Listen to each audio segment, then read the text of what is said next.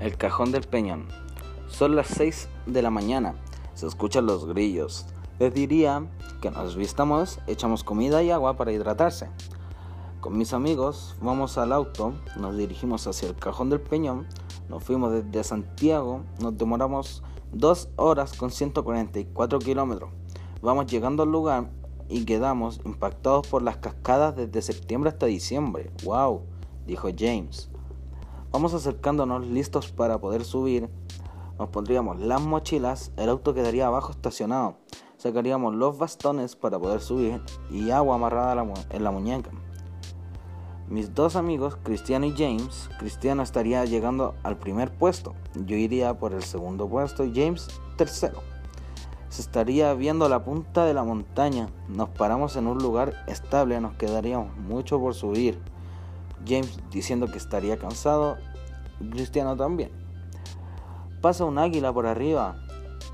Quedamos sorprendidos, impactados y a la vez con miedo. Estaríamos comiendo huevos y tomando agua. Cristiano se entierra una espina, sacaría un botiquín, le hago una curación y le pongo una venda. Guardamos todo, el agua y comida, una hora después estaríamos llegando, estaría llegando el atardecer y armamos la carpa y una fogata.